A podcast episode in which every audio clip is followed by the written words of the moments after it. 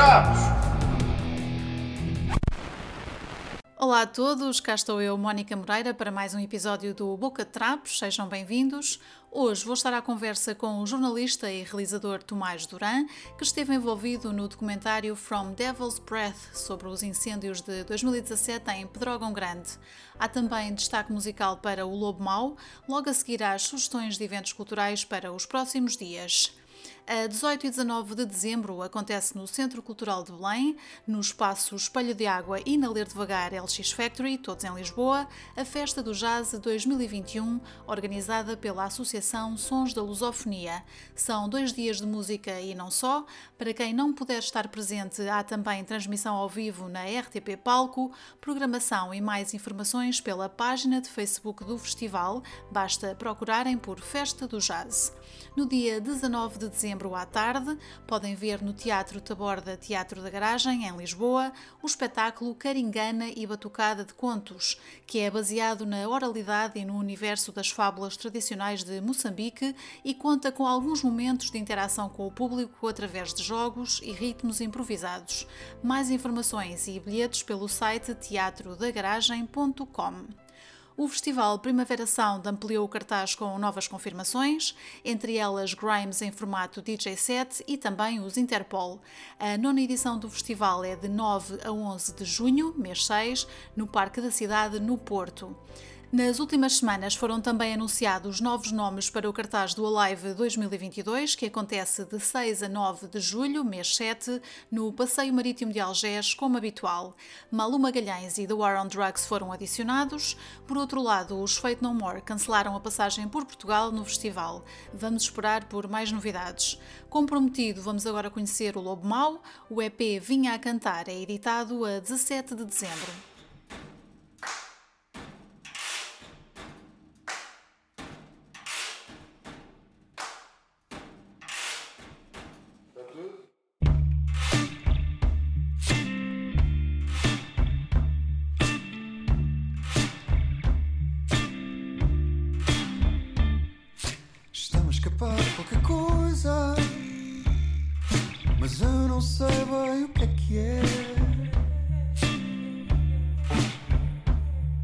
Olá a todos, nós somos o Lobo Mau, Lília, David e Gonçalo, somos os músicos compositores das canções que fazem parte do universo folk rock da banda. Após a estreia do nosso primeiro álbum em abril de 2020, lançamos agora o Vinha a Cantar, o nosso segundo álbum, que estará disponível nas plataformas online a 17 de dezembro. O primeiro single destas quatro canções chama-se Aos Olhos da Aldeia. É uma canção que nos fala da expectativa do momento aguardado, do amor, do que foi e do que ainda é. Cruza elementos da música de raiz portuguesa com sons contemporâneos, é intemporal no seu foco poético e dá um mote ao conjunto de canções do álbum. O videoclipe do single já está disponível para ver e ouvir nas redes sociais. É o retrato de um baile ao relento, pela noite entre, levados pelo vento, pela música e pelas pedras que testemunham as relações humanas ao longo dos tempos. No próximo dia 18 estaremos no Espaço Criarte em Carcavelos para vos apresentar as nossas canções. Queremos ver-vos por lá. Foi o Lobo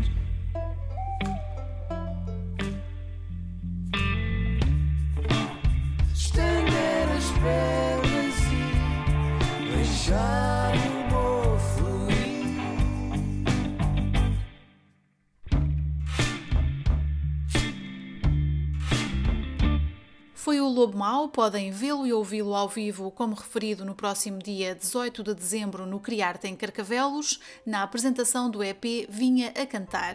Conversa com Tomás Duran a seguir a este pequeníssimo separador.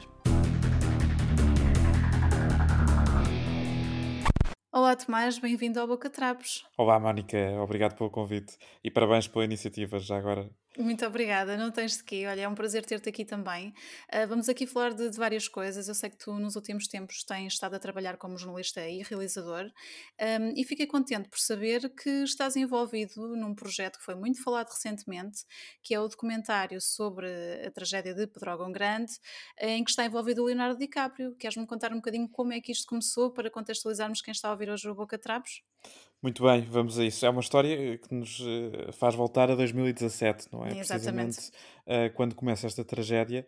Uh, e, e, costuma dizer-se que no jornalismo muitas vezes é estar uh, no sítio certo à hora certa. Uhum. e no fundo foi isso que me aconteceu. Eu estava a fazer cobertura na altura para a Tomar TV, que é um projeto de âmbito regional, um órgão Sim. de comunicação social digital, e estávamos a fazer cobertura de um teatro em Ferreira do Zezer. Uh, Uhum. e de repente começa a vir a, aquela mancha de, de, de fumo enorme um, e o teatro é cancelado e rapidamente uh, nos apercebemos que existe um, um, incêndio muito grande na zona de Pedrógão Grande. Sim. O estranho que seja dizer isto não é algo que seja uh, anormal, infelizmente. Um, sim, naquela feliz... altura do ano, naquela zona, sim.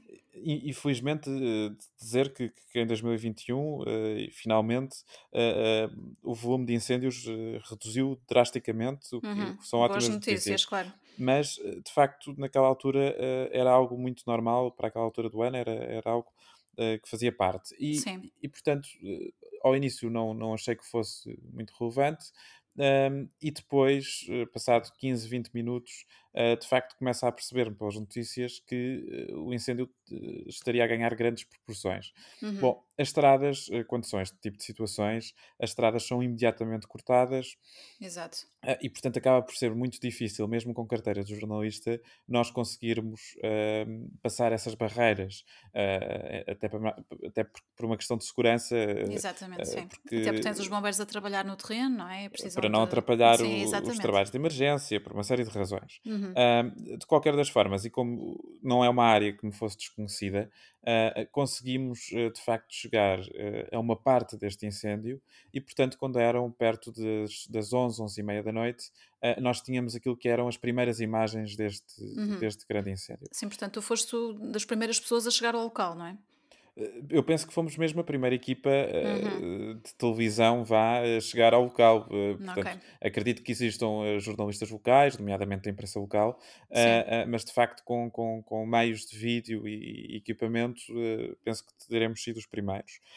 E, e de tal forma isso aconteceu que quando há aqui uma questão que, que, que é importante referir que é nós muitas vezes quando estamos em zonas de incêndio ou, ou deste tipo de catástrofes não existe rede nem sequer de telemóvel Exatamente. quanto mais para emitir imagem em direto que precisa de uma rede enorme Uhum. e, e, portanto o que nós fizemos na altura foi a retransmitir as imagens o mais rápido possível um, e portanto, como eu tinha uma. Os meus pais, neste caso, tinham uma casa de férias em Ferreira do Zezer, uh, eu fui a correr para a casa de férias de Ferreira do Zezer colocar as imagens no ar.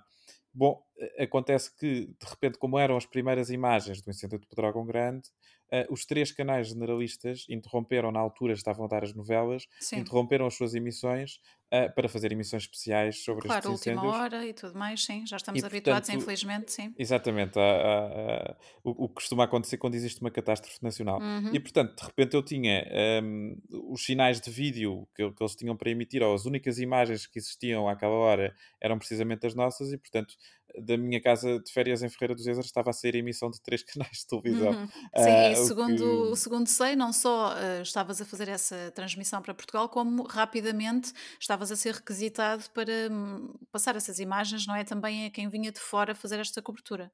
Sim, houve aqui de facto, hum, depois todo um trabalho eh, jornalístico em conjunto com uma série de órgãos de comunicação social eh, Uhum. estrangeiros, eh, desde o The Guardian, eh, a Ruptly, eh, uma série de, de- de- de órgãos que para nós foi eh, de facto eh, muito importante, eh, porque têm registros eh, jornalísticos diferentes hum, e que nos fizeram também, eh, de certa forma, ter, eh, precisámos de ter aqui um grande jogo de cintura uh, para por vezes conseguir fazer uh, cobertura jornalística dentro daquilo que são os critérios e a linguagem Uhum. uh, de cada um destes órgãos. Claro. Um, e portanto, isso, isso só por si já foi um, um grande desafio. Fora uh, uh, todo o desafio que foi, de facto, além de estarmos a trabalhar em parceria com estes órgãos de comunicação social e de estarmos a fazer esta correspondência, uh, nunca deixar para trás aqueles que eram e que são ainda hoje os leitores da Tomar TV, que esse era o nosso Uhum. foco. Sim. E portanto, eh, nós nessa fase imediatamente eh, começámos a trabalhar a partir dessa noite numa cobertura que se estendeu por mais de seis meses, eh,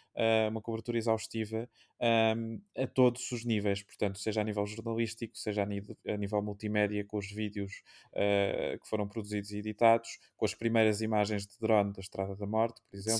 Sim, exato. Um, a nível jornalístico, posso dar rapidamente um exemplo uh, que foi a Tomar TV foi o primeiro órgão de comunicação social a lançar um, a lista uh, de mortes da, okay. da, tragédia de Pedrógão. Uh, isto através de que forma de que forma é que isto foi feito portanto o governo estava a dar uh, um número havia vários partidos da oposição que diziam que o número era muito superior uhum. não haviam factos e portanto nós como, como tínhamos equipas no terreno tínhamos equipas na redação começámos rapidamente a fazer aqui uma ligação entre aquilo que eram por exemplo os, os números das, das casas mortuárias com os números que conseguíamos obter no terreno com os números do governo Uh, e, portanto, ao final de cerca de quatro dias uh, em que os dois jornalistas que estavam a cargo dessa lista, uh, que passo, passo a citar, o Sérgio Aleluia, que está hoje em dia jornalista na SIC, Sim. e o Flávio Nunes, que está no Economia Online, na altura estava no Observador, uhum.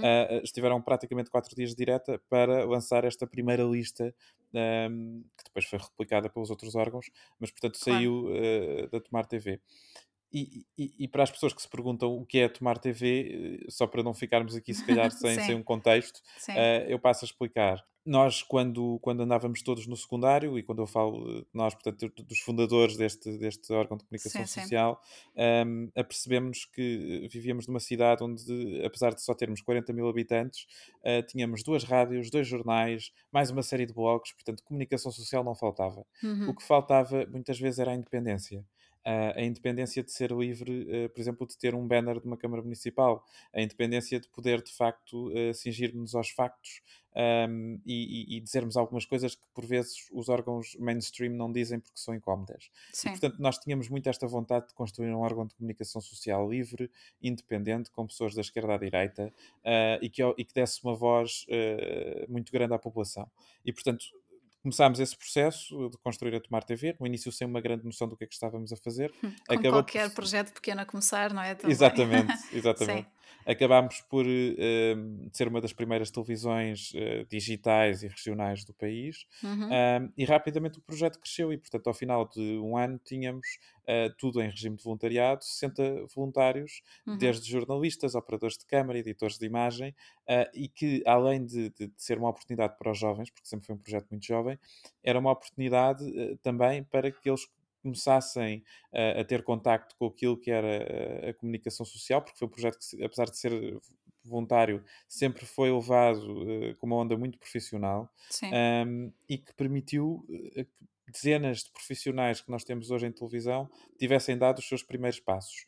Uhum. Um, dizer também que a partir daí, quando vem esta questão dos incêndios de Pedrógão Grande Sim. e a Tomar TV se destaca naquilo que foi a cobertura, porque nós tivemos coberturas muitas vezes 24 horas em que as equipas uhum. se revezavam e, portanto, enquanto nos, nos canais de informação por cabo chegamos à uma da manhã e os jornais acabam, Uh, uh, no digital isso não acontece, não é? E, portanto, claro, há sempre ter... tempo, não é? Para fazer tudo a qualquer altura. Exato, desde diretos às duas da manhã, situações uhum. desse género. E, portanto, a, a, Tomar TV, só para terminar, Mónica, sim, aí sim. cresceu rapidamente e, e de facto tornou-se uh, num fenómeno. Nesse uhum. ano, só em visualizações em vídeo e estudados do Facebook foram 23 milhões, dos quais 11 milhões foram precisamente para o direto do Facebook mais visto de sempre. Era isso que eu ia perguntar, porque vocês tinham essas emissões através do Facebook e essa emissão, não é? Foi o direto, direto mais visto sempre no Facebook em Portugal, não é? Foi, eh, foi o direto mais visto sempre em Portugal, apesar de não ter sido pelas melhores razões. Exato. Uh, mas explicar às pessoas que, que a esta hora estão a pensar, bem, mas estes tipos são loucos,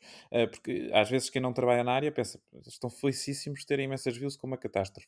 Não, nós estamos felizes por ter uh, dado uma cobertura exaustiva de tudo o que foram os incêndios do, do interior do país. Uhum. Estamos felizes por ter muitas vezes dado informações super relevantes que ajudaram a, a, a que muitos, muitos outros erros fossem evitados. estamos felizes porque houve várias situações em que a comunicação social, e neste caso a comunicação social regional, Uh, uh, mostrou o seu papel e a importância do seu papel. E claro. posso dar já duas ou três muito rápidas, desde uh, quando havia falta de águas, de alimentos, de mantimentos. Para quem estivesse a combater o, o, incêndio, nós éramos o órgão mais rápido a dar essa informação. Uhum. Chegámos a ter casos fantásticos de irmos fazer uma cobertura de todos os animais de estimação que tinham sido recolhidos por veterinários voluntários e que estavam presos uh, uh, num canil municipal, estavam neste caso uh, guardados e a ser tratados num canil municipal, Sim. e que nós, portanto, fizemos uma fotogaleria com todos esses animais e graças a essa fotogaleria nós tínhamos, por exemplo, familiares dos donos desses animais da Suíça, de, de, uma série de países diferentes, a dizer-nos: não, não, esse, esse, animal é do senhor não sei das quantas, e portanto foi possível através na desse, sim. na identificação dos, dos animais uhum. a, a, coisas mais uh, dramáticas, como foi, por exemplo, uh, um dos incêndios uh, na aldeia do Mato, que é uma localidade em Abrantes conhecida uh, por receber o campeonato uh, europeu do wakeboard, onde a aldeia teve que ser evacuada e só havia um carro da GNR e, portanto, o nosso carro de reportagem acabou por servir para evacuar uma série de pessoas. Portanto, Pronto, fizeram um, boas um... ações também, não é? Pelo meio de todo este trabalho intenso. Eu acho que fizemos o trabalho que, que o jornalismo de proximidade tem que fazer. Uhum. Uh, não, não tentámos uh, de todo dar aqui um enfoque demasiado dramático, tentámos mostrar a realidade uh, que estas pessoas estavam a viver e o drama que é e, e, e o problema que são os incêndios no interior do país. Um, Exatamente. Mas sempre que Sim. possível, dando aqui uma ajuda, uhum. quer às populações, quer a quem estava a combater o, os incêndios. Sim, e neste caso, com toda a flexibilidade que vocês tinham, não é? como uma equipa de, de meios digital, não é? como disseste há pouco, poderem pôr eh, sem direto em qualquer altura, havia essa vantagem, não é? De poderem a qualquer momento passar informação relevante sobre o que estava a passar no terreno. E eu sei que tu estiveste lá meses, não é? À volta de, da cobertura destes incêndios. Sim, havia, por um lado era uma vantagem, às vezes era uma desvantagem. Uhum. Uh, uh, tínhamos a desvantagem de ser tudo muito imediato, não é? E, portanto, uh, havia aqui uma grande uh, correria, uma grande pressão uh, de gerir todo, toda, toda esta operação. Eu posso, posso te contar, Mónica, que eu chegava a casa a cheirar a incêndio, eu acordava a cheirar a incêndio e ia para o meio do incêndio. Portanto, isto foi uma rotina que se repetiu durante dias um, e que foi de facto muito, muito intensa. Um, e tive, chegámos a ter dois episódios muito complicados um em que, por indicação uh, errada das autoridades que estavam no local, nos enviaram para uma estrada que estava completamente em chamas. Uhum. Um, e, portanto, eu ia com um repórter de imagem e, uh, a meio dessa, do, do, nosso caminho, começámos a ficar sem oxigênio. Uh, e ainda hoje, uh, eu achei que foi nesse, nesse momento, eu lembro-me de pensar perfeitamente: pronto, acabou aqui, porque não, não estávamos a conseguir respirar, não conseguíamos ver Sim. nada à nossa volta. E, e, víamos, a única coisa que conseguíamos ver era labaredas enormes uhum. ao longe. E, e esse momento foi de facto muito complicado. Acredito. E como é que conseguiram sair dessa situação? Eh, conseguimos, porque felizmente houve um carro de comando que se apercebeu do disparate que tinham feito e que nos veio eh, socorrer, porque senão uhum. tínhamos ficado lá muito provavelmente. Nesse caso, vocês eh, sofreram um pouco de, do problema que acaba por estar envolvido com a situação de Pedrógão Grande, também tem a ver com a comunicação, não é? Sim, eu acho que houve vários problemas em Pedrógão Grande, não é só a comunicação. Uhum. O, a origem de todo este problema é um, um desinvestimento brutal uh, naquilo que são os meios de proteção para este tipo de situações. Sim. E, portanto, uh, uh, já toda a gente sabe que, que, que em Portugal existe aqui uma grande diferença entre o que é o litoral e, e, os grandes centros e o que são as regiões do interior do país. Uhum. Agora, há coisas que são básicas e, portanto, foi notório, uh, através do que aconteceu em Pedrógão Grande, a desigualdade que o país, em que o país vive. Uh, e estamos a falar de pessoas que vivem todas no mesmo país, que pagam a mesma carga tributária e, portanto, isto uhum. não pode uh, acontecer. E, e, de certa forma, acabou por ajudar em algumas coisas um, a melhorar. Há vários exemplos de, de, situações que têm melhorado imenso. Uma delas é precisamente a do Conselho de Mação, que em 2017 foi o Conselho com maior área uh, ardida do país um, e que neste momento teve, aliás, ainda este ano, teve um, um apoio uh, fantástico por parte do Ministério da Agricultura uh, e estão a reflorestar de forma organizada toda esta área e, portanto, uh, uh, os eucaliptos podem existir sim, mas não pode ser só eucaliptos e os eucaliptos que existem claro. têm que estar plantados de uma forma correta e, portanto, uh, de certa forma vai criar aqui muitas mudanças uhum. positivas, mas nada justifica o que aconteceu, não é? Exatamente. Eh, e eu sei que no meio desta correria toda, da qual falavas há pouco, portanto, a situação dramática que se estava a viver em Pedrógão Grande, houve sempre dificuldade em, em conseguir que, que, entidades oficiais deslocassem ao local, eh, mas vocês, na altura, através do, do vosso trabalho, conseguiram algumas declarações do, do, do, Presidente Marcelo, não é? Eh, aqui numa situação particular, vocês estavam escondidos num hotel, foi isso? Foi praticamente isso, exatamente. Uhum. Uh, é uma história de facto uh, curiosa. Eu, quando a conto, uh, e já tive a oportunidade de contar ao, ao Sr. Presidente, e rimos-nos os dois da situação, anos depois, não é? Claro, esta distância, sim. Mas, de facto, foi uma situação que eu costumo contar que, se fosse noutro país, provavelmente eu teria levado um tiro ou uma coisa do género, porque tive aqui um, um ponto da história que é, que é de facto curioso. Uh, portanto, eu tive a informação, uh, tive uma fonte credível que me disse que o, que o presidente estava hospedado num, num hotel, uhum. uh, isto na véspera. De, de, de, falar ao, ao, país, portanto só iria falar às nove da noite, e portanto a nossa reação imediata não tinha equipa, estava tudo a cobrir os incêndios e esse uhum. era precisamente o dia que eu iria ficar de descanso em casa. Claro que uh, acabei por não fazer e, portanto, levei uma câmara muito pequenina, uh, guardada dentro de uma mala e fui para a porta do hotel. E quando estou na porta do hotel, estava uma rapariga com 9, 10 anos uh, e eu pergunto o que é que estás aqui a fazer? E ela diz-me, estou à espera do senhor presidente para tirar uma selfie. Já havia aquela moda das selfies. Sim. Uh, e eu perguntei, mas como é que sabes que está aqui o, o presidente? E ela diz-me, porque a minha mãe trabalha aqui e, portanto, não sei o quê. E lá sabia que, Confirmaste que, a o presidente estava no, no hotel. Sim. E, e, e, portanto, como eu já conhecia o, o protocolo, que é, uh, neste, principalmente neste tipo de situações, de tragédia, de catástrofe, o protocolo é que o presidente eh, sai, não, não, não há nem não selfies, nem abraços, nem claro. declarações, nem nada. Uhum. E, portanto, o protocolo é evacuar uh, tudo o que está, o que, este, o que estivesse na frente do hotel. E portanto eu combinei com, com, com esta menina de 9 anos, uh, fiz aqui uma travessura, mas disse: Olha, uhum. eles vão nos tirar daqui, por isso nós vamos ter que dizer que estamos à espera dos nossos pais uh, dentro do hotel. E assim foi. Portanto, quando veio segurança, uh, ela com o ar mais angelical do mundo, vira-se e diz: Estamos à espera dos nossos pais. E eu fiquei calado e quieto e eles não nos tiraram Passaste dali. Portanto, evacuaram da, toda a gente. Da menina. Passei por irmão de uma menina cujo eu não sei o nome até aos dias de hoje, mas que foi de facto uma história fantástica. E okay. portanto, conforme o Marcelo sai, eh, eu faço este gesto super suspeito de agarrar de, com uma mão ir à mala, portanto, podia ter tirado uma arma ou uma coisa qualquer uh, bastante ofensiva, não é? Claro. E saco da câmara e vou atrás dele. E conforme eu vou atrás dele, os seguranças vêm para cima de mim Uh, e, e, não me chegaram a tocar, atenção, porque nesse momento o Marcelo uh, diz: uh, tenham calma, é meu amigo, deixem passar. E é aí que nós conseguimos as primeiras declarações do Sr. Presidente sobre a tragédia do Grande. Portanto, Muito bem, fica a história engraçada, não é? No meio disso tudo. Uh, aqui com, com o Marcelo. E diz-me uma coisa, Tomás, uh, quando vocês fazem aquela imagem de, do drone que, que ocorreu o mundo de que falavas há pouco e começas a ver esta imagem nos meios internacionais, com, como é que se sentiram tu e a tua equipa? Eu vou-te contar eh, uma verdade que nunca, nunca contei, uh, sem ser em equipa, mas que, que vou contar a, a, história como ela é. Uhum. Nós estivemos a fazer cobertura na primeira noite até às quatro da manhã, se não me engano. E depois, às 6 da manhã, nós já tínhamos marcado um, um, um direto, uh, já não me recordo se era com o The Guardian, se era com o Rupley, mas Sim. tínhamos marcado algum direto uh, para um noticiário.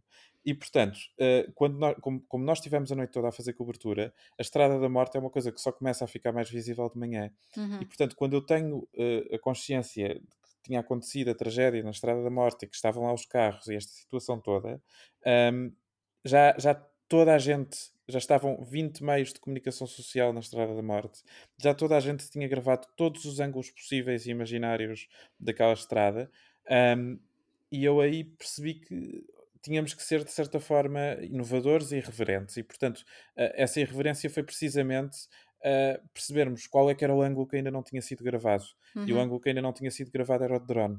Okay. Uh, Visto e, e foi do ar, portanto. Sim. Exatamente, e foi aí que nós nos apercebemos que tínhamos aqui ainda uma história para contar, porque eu acho que o jornalismo é muito sobre isto. É, uhum. uh, já toda a gente pode ter contado a história, mas se encontrarmos um ângulo que ainda ninguém contou, então temos uma nova história para contar, não é? Exato. E de facto aquelas imagens foram as imagens que conseguiram uh, num shot, não é? Portanto, o shot, não uma bebida, mas o termo técnico de shot, uh, que para quem não sabe é um take, no fundo, uh, conseguirmos mostrar a dimensão da, da, da tragédia, de, do que aconteceu naquela estrada. Por curiosidade, eu acredito que nós, quando, quando, trabalhamos muito, acabamos por ter uma, uma parte de sorte aliada a esse, a esse trabalho, não é? Uhum. Uh, mas de facto foi sorte porque fomos os primeiros a ser autorizados a passar, portanto, da fita para lá. e confesso que também é daquelas memórias que tu nunca mais te esqueces, porque de repente estás a entrar pela estrada adentro, a ver os carros queimados, a ver restos de uma série de coisas e, e, e, eu lembro-me perfeitamente que o primeiro pensamento que tive não foi na imagem do Dourado, não, não, não estava a pensar nisso, mas foi uh, a aflição que foi viver aquilo uh, dentro daquela estrada. Uhum. E isso é arrepiante e é daquelas coisas que nunca mais uh, nos esquecemos. E portanto, depois essa imagem passou a circular, começou por ser emitida em direto rapidamente chegou aos 200 mil, 300 mil, de repente estava com 4 uh, milhões de pessoas a ver em direto e nós, nós aí ficámos uh, até olhámos duas, três vezes porque parecia que de facto era, era demasiado, mas não uhum. foi. Um, e claro que isso acabou por depois criar todo um RITs, porque infelizmente ou felizmente as redes sociais funcionam através do RITs, não é? Portanto, uh, se existem publicações como, cuja popularidade é grande, uh, o Facebook vai uh, puxar essas publicações para o início do feed. Claro, um, um alcance muito maior, sim. Porque tem um alcance grande e, portanto, a partir daí, tudo o que eram as nossas coberturas tinha um alcance muito grande. Um, e daí também, como, como referi há pouco, tentarmos aproveitar uh, o facto de, estarmos a chegar a, a, muita gente. Uh, houve casos, porque o Facebook também nos permite ver isso, permite-nos comparar, uh, por exemplo, tendo uma página de Facebook com qualquer outra página que exista no Facebook a nível de alcance. Uhum. Um, e houve casos, agora não vou estar aqui a referir nomes, até porque trabalho com muitas delas e Sim. não quero arranjar guerras, mas houve casos em que tivemos, uh, tínhamos mais hits do que muitas das estações públicas, uh, muitas das estações generalistas do país, portanto, uhum. durante semanas. E, portanto, quisemos aproveitar esse público para, de certa forma, passar, por um lado, uma mensagem positiva e não fazer aquele alarmismo social uh, que alguns órgãos de comunicação social se dedicam, por outro lado, tentar ajudar ao máximo as populações. Exato. Portanto, acabaram por, por, fazer também um bocadinho esse papel, e, e há pouco tu falavas de, disto que é o jornalismo de proximidade, aquilo que é feito nas comunidades mais pequenas e na, nas zonas do país eh, de interior eh, e que têm menos alcance também, por assim dizer. E como é que foi fazer este trabalho? Achas que falta disso no terreno em Portugal? Faz muita falta o, jornalismo uh, de proximidade e é um uhum. jornalismo que está em vias de extinção. Uh, isto porque uh, a imprensa escrita, todos sabemos da realidade da imprensa escrita, não é?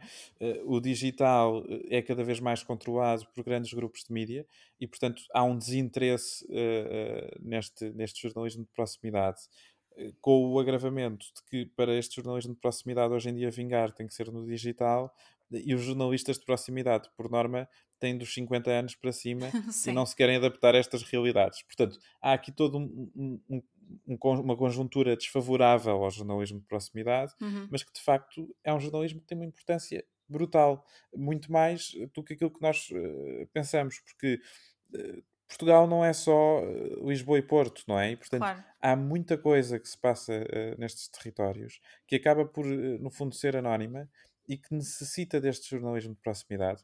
Nós não nos podemos esquecer eh, que o jornalismo eh, faz parte, é um dos espectros para que possamos ter uma liberdade, uma, uma sociedade livre. E, portanto, enquanto não houver um investimento neste jornalismo uh, de proximidade livre, um, ehm, temos aqui várias dificuldades, mesmo uh, a nível daquilo que é a nossa democracia, portanto, há uma necessidade muito grande, e eu, eu defendo isto já há muitos anos, e vou dizer uma coisa que pode ser um bocadinho uh, polémica, mas que também nunca ninguém fala. Uhum. Uh, há uma necessidade muito grande de existir um apoio coeso e, um, de certa forma, regulado àquilo que é o jornalismo regional.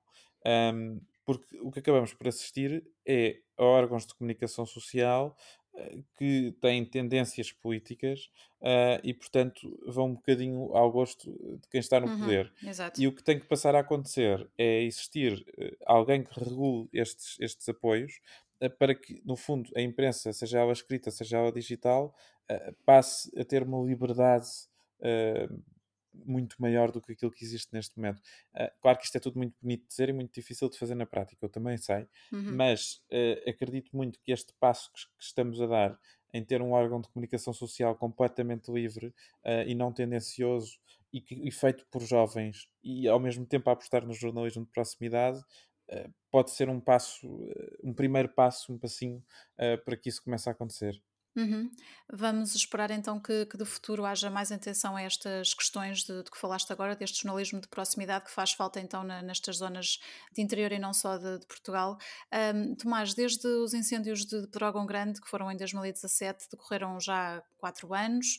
Uh, entretanto, tu continuaste a trabalhar na, na, tua área e, entretanto, foi também criado um projeto por uma produtora internacional que é a Grain Media, em que foi criada uma série sobre questões de um, alterações ambientais que se chama The Tipping Point e foi feito um documentário, uh, um filme chamado From Devil's Breath sobre a questão de Pedrógão Grande e eu sei que tu estiveste envolvido, não é?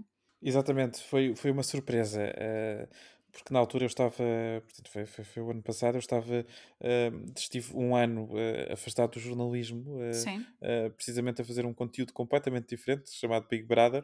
Já falamos disso daqui a pouco, sim. Também foi muito interessante. sim. e, e, e, recebo este telefonema de Inglaterra de dizerem que queriam fazer um documentário sobre, sobre o Dragão Grande.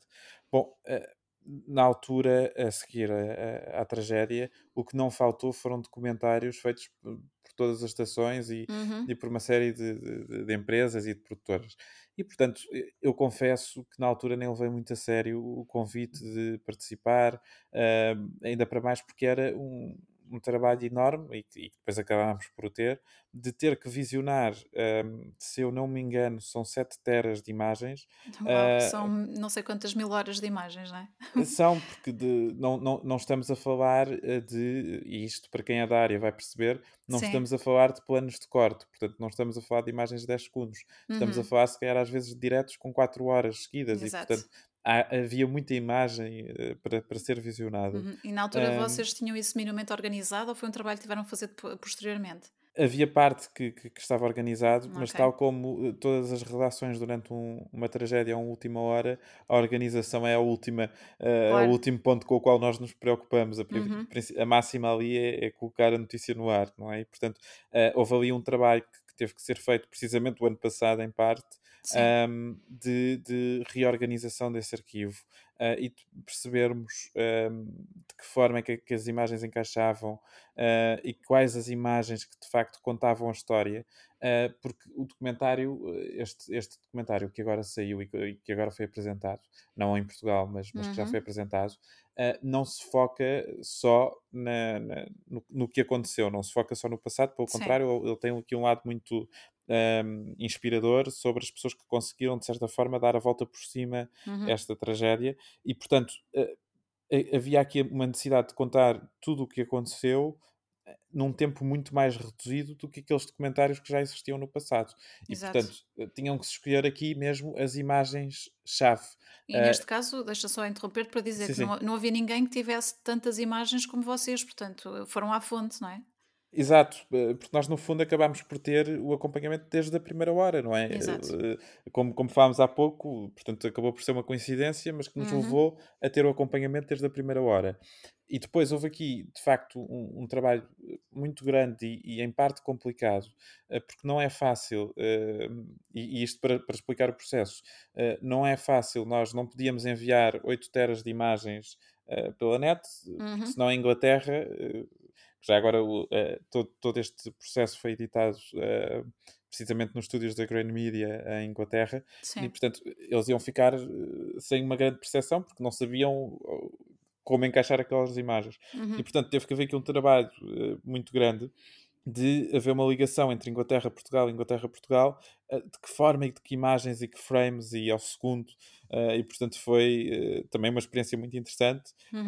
que levou horas, portanto nós na altura tivemos, eu tinha dois editores de imagem a cortar clipes constantemente, e também havia aqui uma preocupação muito grande, que é uma preocupação que se tem nos, nos documentários, que acaba por não se ter, por exemplo, quando se faz entretenimentos, que é todas as, as, imagens que entram neste, neste projeto uh, elas têm que fazer sentido com aquilo que é a veracidade dos factos. Ou seja, Exatamente. nós não podemos ter alguém uh, que não é de Pedrógão Grande a falar de um incêndio e pintarmos, pintar é o termo que nós utilizamos Sim. quando colocamos a imagem por cima, não é? Uhum. Uh, que eu sei que tu sabes, Mónica, melhor que eu, estou só a explicar isto para, sim, para quem Sim, claro, as imagens que ilustram aquilo que tu as estás imagens a ver, que ilustram, não é? Uhum.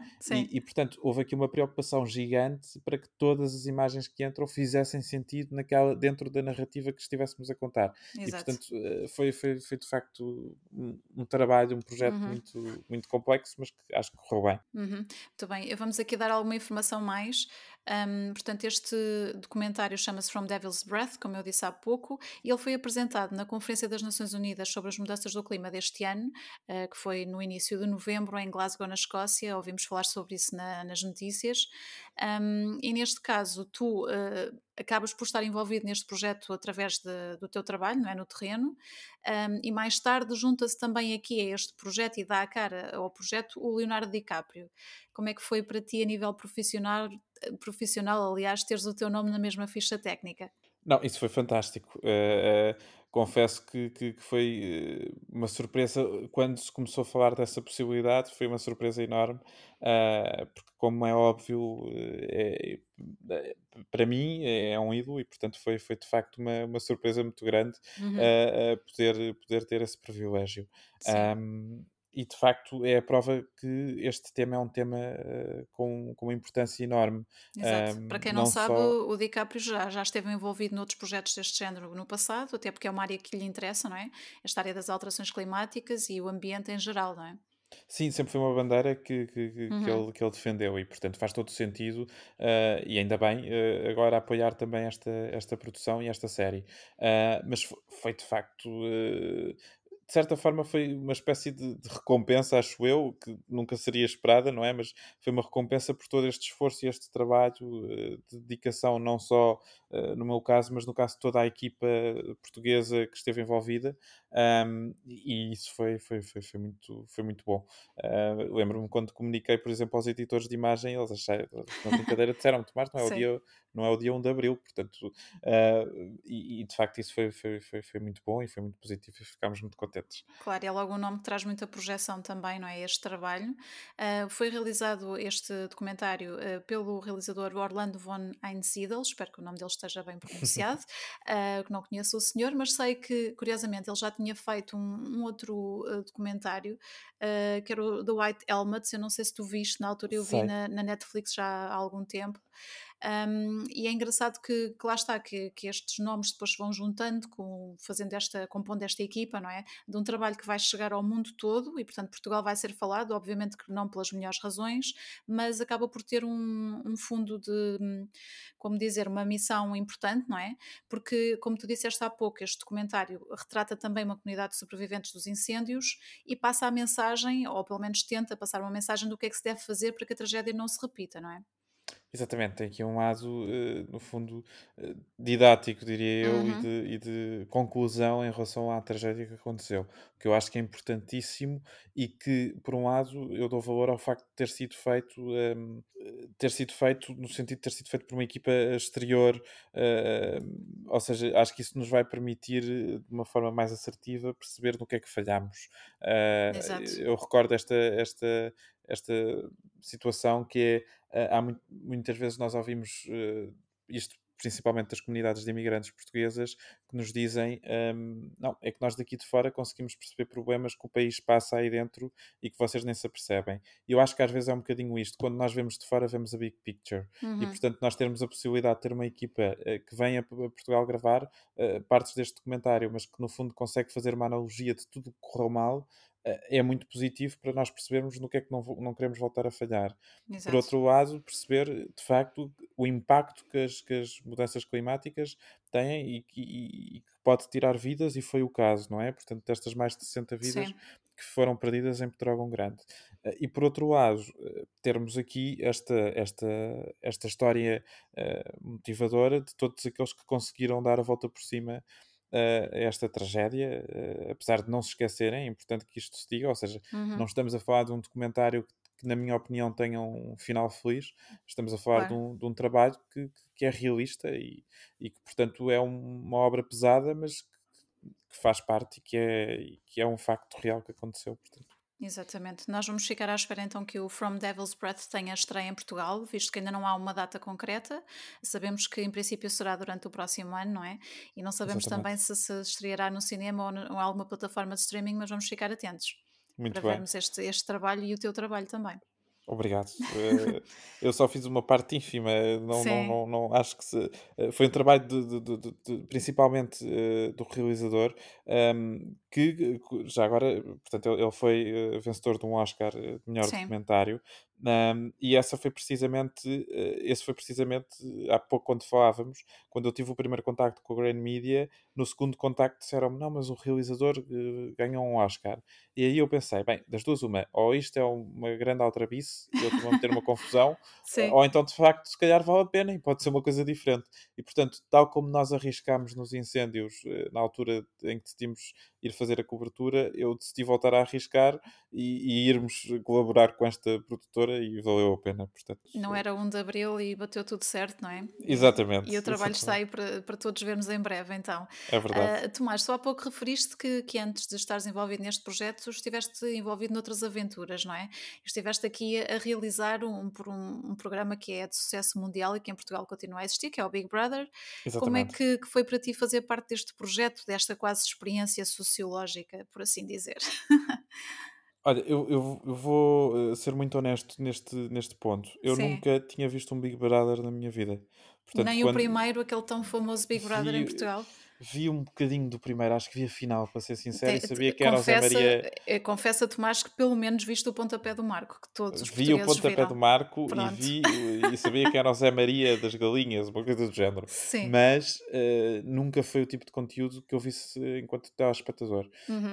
Um, e portanto, há uma, há uma frase que é muito usada no meio que é quem faz televisão não vê televisão. Eu não concordo. Sim. Eu vejo muita televisão e eu gosto muito de ver televisão. Eu acho e que se isso, imenso. Se isso não fosse assim, ainda bem que estás a falar em aprender, porque eu, eu como funcionária de, de, um meio televisivo, por assim dizer, há muito tempo, também tenho que dizer isto. Se trabalhas em televisão e não vês televisão, é um bocadinho mau sinal, não é? Exato. E, e eu, é um pouco eu, mau sinal.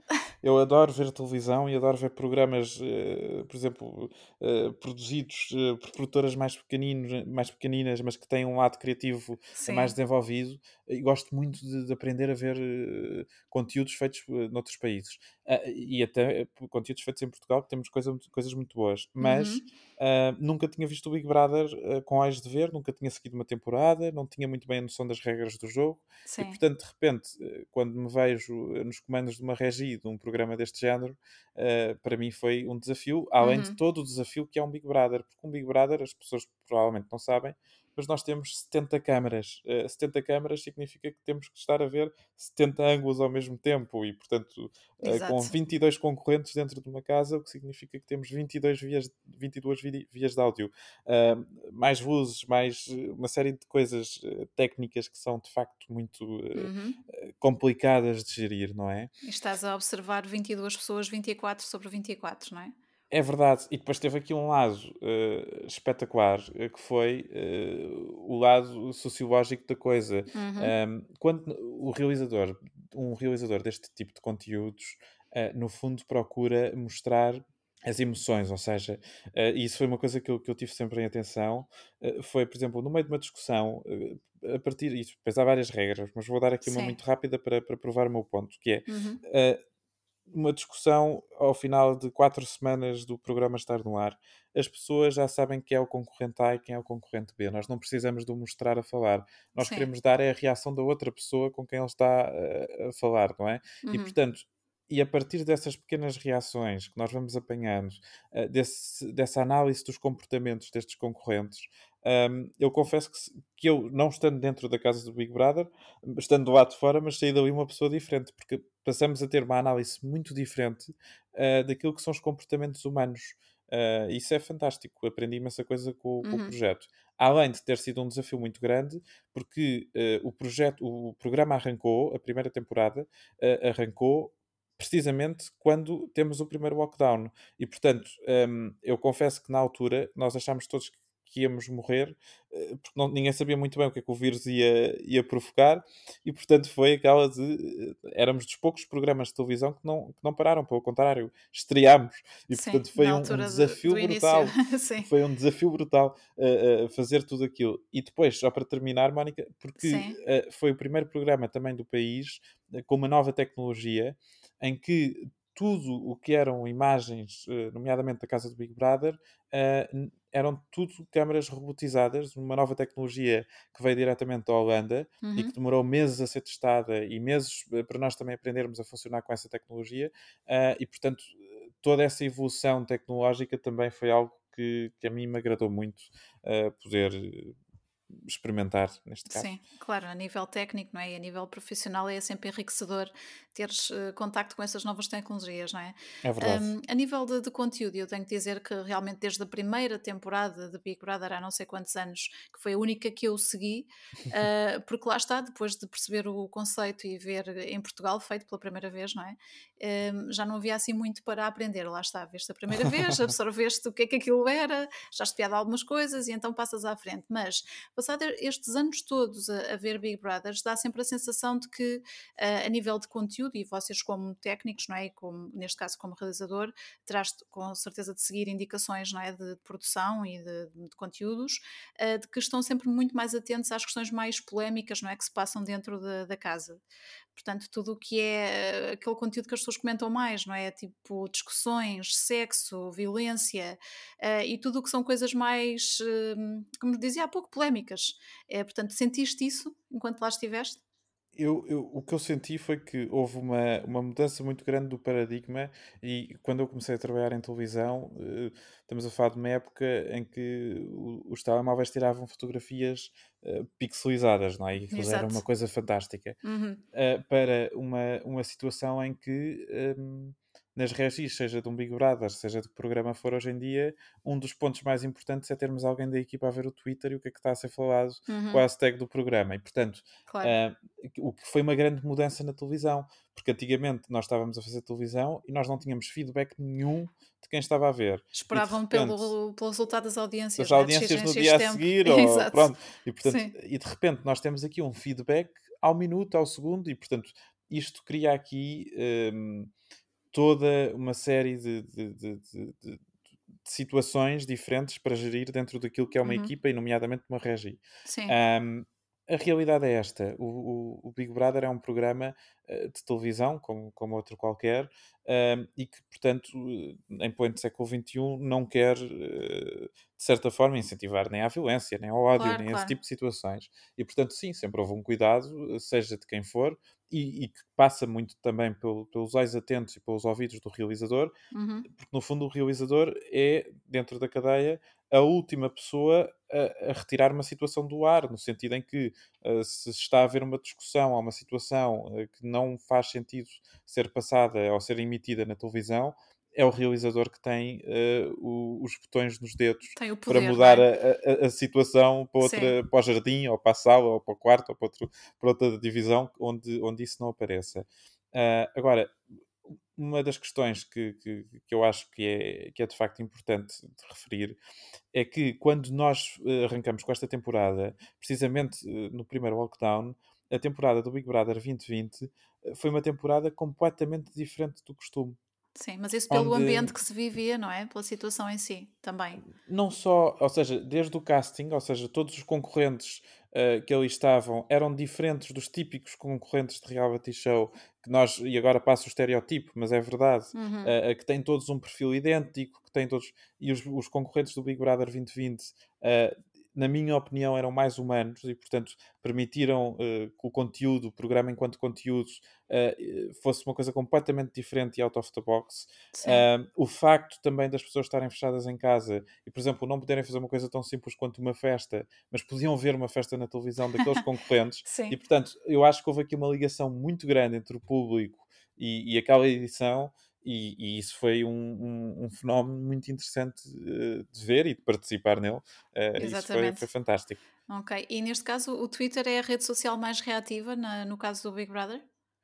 Eu acho que o Twitter é, é, a rede social mais reativa em relação a, a praticamente tudo. Sim, no é? geral, mas neste Porque caso é vocês imediata. usavam quase como termómetro. De certa forma, pode-se dizer que sim. Acho que o Twitter era, era de facto uma rede social a ter muito em conta, uh, porque há, e isso foi outra, outra das coisas que eu também descobri, que não desconhecia completamente, é que o, há fãs do, do, do, do deste formato que veem tudo ao segundo e que vão para o Twitter e que uh, comentam tudo. Nós chegámos a fazer testes, uh, e agora passo a contar uh, aqui um, um, vou contar um segredo. Nós chegámos conta, a fazer conta. testes um, de, por exemplo, vamos picar estas câmaras rápido ou vamos fazer qualquer coisa uh, deste género para ver se alguém repara no Twitter. E de repente nós tínhamos tipo 10 tweets uh, a dizer a regista ao rubro, não sei o quê. Portanto, as pessoas seguem mesmo isto Estavam de uma mesmo forma atentos, claro. muito atenta e depois acho piada, porque para nós que trabalhamos em televisão eles terem uma noção de o que é uma regia, o que é um realizador, o que é... Eles já sabem. Uh, muitas vezes dizem sempre que é a produção, porque eles acham que todo um programa de é televisão tudo produção. é tudo produção. não sabem o que é que é conteúdos, mas, mas termos essa, esse, esse feedback uh, acaba por ser um, um, programa muito interessante, que é um feedback que tu acabas por não ter de forma tão direta, por exemplo, se fizeres um, um jornal da uma ou um, ou um, jornal da noite, não é? Quer dizer, acaba claro, por ser uma coisa completamente diferente. distinta, não é? Portanto, claro. Uh, muito interessante, foi, foi, foi muito interessante. Muito bem, então ficamos com a informação de que o Big Brother 2020 foi um Big Brother atípico, não é? Na minha opinião, sim, foi, okay. foi bastante. Mas sou suspeito, portanto. Estiveste lá dentro muito tempo, não é? Quase, Exato. quase ele, quanto, tanto tempo quanto eles, embora não ficasses lá enclausurado, não é? Não, mas passei lá muitas noites. Uh, portanto, sim, foi, foi, foi, Ok, Tomás, Foi quase isso. tu estiveste envolvido também aqui na criação de alguns projetos que foram muito falados nos últimos tempos, que neste caso a NIT TV e a NIT FM. Um, como é que foi para ti, neste caso, começar com o projeto da NIT TV, que, que, foi um projeto inovador na altura, não é? E depois também a criação do, do FM? A NIT TV foi um, talvez dos projetos mais difíceis uh, e, já tive uma série de projetos que arrancámos, mas este foi de facto o projeto mais difícil uh, de arrancar do papel, porque foi a criação de uma televisão digital de lifestyle um, e ao contrário, lá está, por exemplo, de um Big Brother, que é um formato que, que, que, se traz lá de fora com uma série de regras e que não traz um livro de instruções, que mas já quase. tem provas dadas, não é? Sim. Exato. Uh, aqui uh, foi puxarmos muito pela criatividade, o que é uma parte ótima, porque podemos criar tudo o que nos vier à cabeça, Exato. mas com uma parte prática difícil de uh, isto vai funcionar, de que forma é que, é que isto é possível de fazer e de que forma é que podíamos criar um produto que fosse sustentável. Um, também havia aqui uma preocupação muito grande que era, querendo nós fazer com que o projeto fosse digital e houvesse aqui, de certa forma, uma ligação grande ao público, e, portanto, o primeiro impacto é a base do sucesso deste tipo de situações. A NIT já era uma marca muito conhecida, uh, com 14 milhões de leitores na altura uh, mensais, portanto, era uma enormidade, e quando nós lançássemos a NIT TV, tinha que ser algo que, no fundo, tivesse, por um lado, o mesmo nível de qualidade da NIT, Uh, por outro lado, o mesmo estilo gráfico e a mesma identidade, uhum. e que tivesse também já uma série de conteúdos. Um, e portanto, quando isto foi falado inicialmente, eu, eu, eu estava como diretor executivo da NIT, uh, quando a direção reuniu para percebermos o que é que íamos fazer, o, o desafio que, que, me foi imposto com a NIT TV foi que quando nós fizéssemos o lançamento, tivéssemos 180 conteúdos em vídeo.